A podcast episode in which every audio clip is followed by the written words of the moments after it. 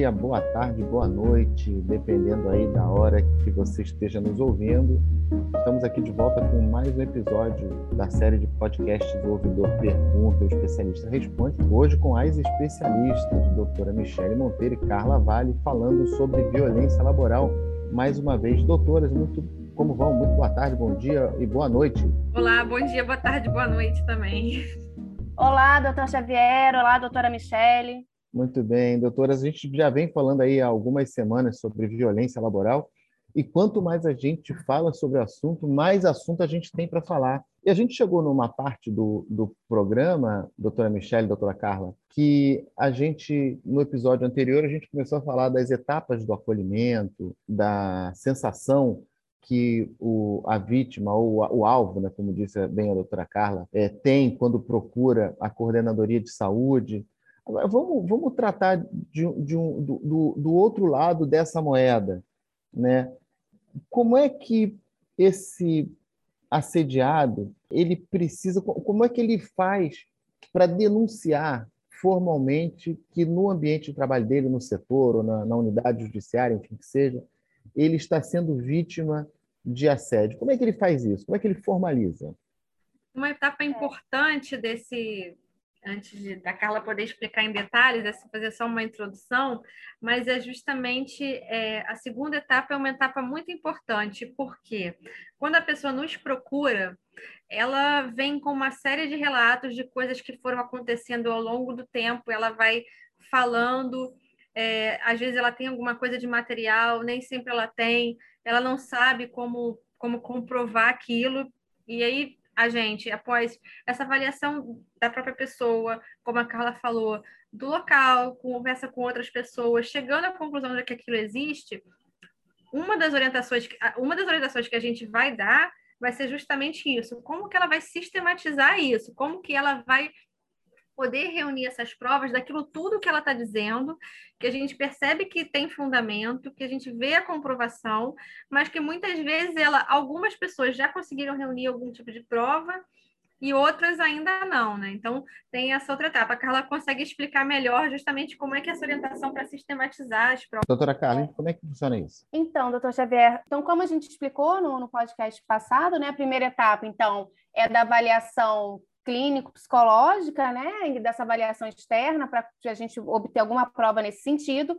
Depois que a gente começa, é, por meio da escuta e do relato, começar a separar frequência, repetição, os casos, ver se ela tem provas. E provas seriam e-mails, mensagens de aplicativo, telefonemas e prints desses horários de telefonemas, testemunhas, quem seriam essas testemunhas, é, por vezes, a gente também aplica testes né, de, de saúde para ter algum outro tipo de, de, de, comprovação daquela realidade, às vezes até setorialmente. A gente começa a ouvir algumas testemunhas indicadas pela, pelo próprio alvo, e aí, com a autorização desse alvo e com a junção dessas informações básicas, a gente vai para uma segunda etapa. Eu também já citei, doutor, em outro momento, a Sim. elaboração de um diário funcional, que a gente sabe que aí tem no máximo uma função de servir como um indício de prova, né? não é uma prova propriamente dita, mas esse diário funcional para a gente ele é bem importante, porque de um lado a pessoa vai registrar toda a rotina de trabalho dela, né? Quando eu estou sendo assediado, sendo posto em xeque enquanto trabalhador. Então, tem que provar Isso. que eu sou um bom trabalhador, infelizmente, né? Então, de um lado eu registro lá minha produtividade, meu trabalho, do outro dia, horário e comportamento do agressor que horas foi, quem estava perto, foi olhar, foi suspiro, foi por meio de ordem, foi grito, enfim, isso ajuda o próprio alvo a entender o que estava acontecendo. Então, isso daí também ajuda a gente que trabalha com essa questão a analisar, olha, é uma violência laboral difusa, tem indícios sim de assédio moral, então a tua providência você já tem que buscar é, uma providência que seja mais, mais dura, né? Enfim, então isso ajuda a gente a, a pensar e ajuda também a instrumentalizar o alvo para ele fazer essa denúncia. Outra possibilidade, e aí, doutor Xavier, eu até peço que o senhor intervenha né, né, na minha fala, é, por vezes a, a doutora Leira, né, desembargadora, é, principalmente em casos de assédio sexual, ela diz que é possível né, a realização da gravação ambiental, que seria não posso pedir para terceiros gravarem, nem provocar uma situação, um quadro, enfim. Nesse caso, a gravação ambiental serviria só, olha, estou desesperado, estou morrendo de medo, vou estar sozinho com meu agressor, é um caso de assédio sexual, e eu tenho medo do que ele vai me falar, vai fazer, e aí nessa situação pontual caberia uma, uma gravação ambiental também, né? É, na história da, da gravação ambiental, assim, é mais o registro do sentimento ou da emoção que o alvo está passando por aquele momento. Porque efetivamente você não tem a certeza, ou pelo menos não se, não se constatou ainda, a evidência do assédio, né? que, como vocês bem já trataram em outros episódios, ela é uma conduta repetida, é uma conduta que vai é, se amoldando com o tempo, ela vai se, se confirmando com o tempo. Então, você tem um registro de uma emoção, de um momento de emoção, mas efetivamente, é tal, talvez, assim, pensando mais com a cabeça de, de jurista ou jurídica, né, é, ficaria uma prova a ser corroborada por outro tipo de prova, exatamente. Perfeito, doutor. Então, é, seria essa ideia, né? A gente dá essas orientações iniciais, ajudar o indivíduo a botar numa linha do tempo, e a partir dessa linha do tempo, aí sim, né? Olha, você já tem nosso laudo, você tem seu laudo externo, você juntou um número X de provas, agora você encaminha a sua denúncia fortalecido, respaldado, se sentindo apto a fazer esse enfrentamento. É importante também, né, Carla, porque a gente já falou isso aqui, é pela pessoa que está sendo a vítima, ela provavelmente não é a primeira vítima. E, tem, e também já falamos aqui das pessoas que são as testemunhas silenciosas, né? Então, tanto na avaliação, quando a gente faz uma avaliação mais ampla, que começa a conversar com outras pessoas, e elas vão nos fornecendo, né? É, outros dados que corroboram todo aquele primeiro relato, né? Então, como que é importante esse apoio também vir quando possível e quando fortalecidos também de outras pessoas, porque algumas coisas acabam acontecendo de forma privada entre o alvo e o agressor, mas a partir do momento em que várias pessoas podem atestar ou conseguem relatar de forma detalhada o que aconteceu com elas, e você observa um comportamento repetido, né, isso facilita até, aí vendo pelo, pela ótica do julgador do outro lado, facilita a você conseguir comprovar aquela situação. E, doutora Michele, é importante a gente demarcar, peço desculpas por interromper, mas você trouxe uma questão muito importante, né?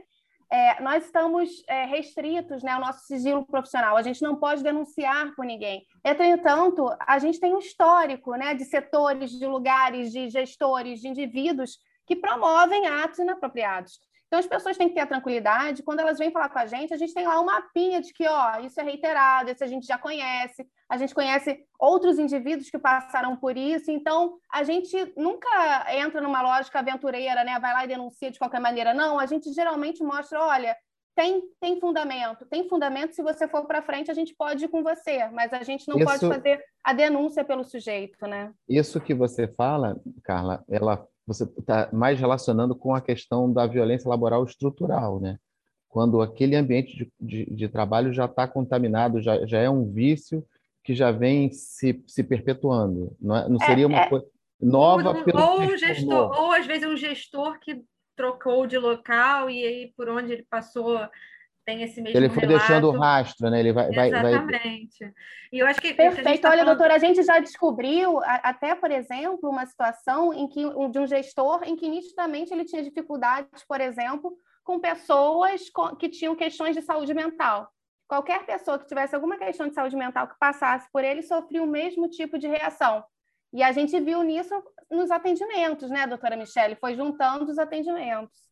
Exatamente. O que a Carla falou isso do fortalecimento e da corresponsabilização é justamente isso, para que as pessoas levem à frente também, porque identificado o problema, claro que a gente está ali para auxiliar aquele indivíduo que nos procurou, mas quando ele decide levar à frente, ter essa coleta de provas e passar para a responsabilização do agressor, é, isso vem solucionar várias situações, né? Porque muito foi o que a Carla falou, a gente não pode quebrar o sigilo e sair é, fazendo denúncia de tudo que alguém vem falar. Pelo contrário, a gente não pode pegar o que as pessoas falam para a gente sair divulgando. Mas muitas vezes nós recebemos relatos de um mesmo agressor mais de uma ocasião em que, um, que as pessoas não levam à frente, né? Elas não querem se corresponsabilizar pela denúncia, sabendo que nós estamos lá, que nós temos provas, que nós podemos orientá-la, apoiá-la. Então, é muito importante isso. Acho que é muito importante ressaltar né, essa, essa etapa. Bom, doutora Carla, doutora Michele, realmente o tempo é uma coisa que incomoda a gente, porque quando a gente está assim, gostando muito do assunto, ele vem e acaba com a brincadeira. Infelizmente, o nosso episódio de hoje também acabou. Eu então, antes mais de uma... acabar, eu quero falar só mais uma coisa, que quando claro. a gente fala aqui em responsabilização, a gente não está falando necessariamente uma punição. Punição, é bom. É grave, bom. uma suspensão, uma exoneração. Quando a gente fala em responsabilização, isso pode ser muita coisa. Pode ser desde ter que a pessoa ter que se aprimorar, a pessoa ter que realizar cursos, a pessoa ter que aprender a ser um gestor melhor. Pode ser sim um processo administrativo, e pode ser uma denúncia ao comitê de ética. Oferecer a CESAD para dar algum tipo de apoio também que ele precise. Talvez ele também. Exatamente. Né? A nossa ideia é justamente essa, poder intervir da forma que for necessária e orientar a pessoa. Ela pode isso pode virar um processo administrativo, isso pode ser alguma coisa que vai ao comitê de ética, isso pode ser resolvido em outra instância. E a gente pode sim ajudar o gestor. A Carla já tem é, situações em que ela conseguiu intervir e com um gestor e que deu muito resultado e que se resolveu o problema ali. Então, são várias formas de intervenção.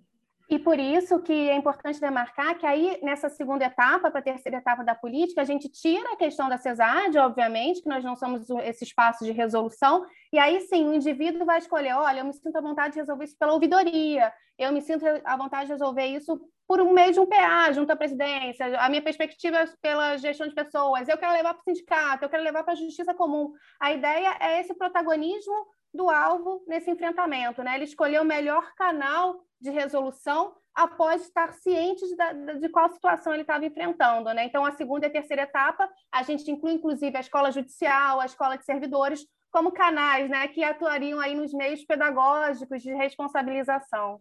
Doutora Carla, eu gostaria muito de continuar ouvindo vocês, mas realmente o nosso tempo terminou por hoje. A gente encerra aqui, então, mais um episódio da série de podcasts do Ouvidor Pergunta e as especialistas respondem, doutora Michele Monteiro, doutora Carla Vale, que são membros do Coordenadoria de Saúde do Tribunal Regional do Trabalho da Primeira Região. Se você quiser mandar sua pergunta, faça lá pelo nosso canal ouvidoria.trt1.jus.br. As nossas especialistas vão responder aqui é, todas as perguntas feitas pelos nossos queridos ouvintes. Um grande abraço e até o próximo episódio.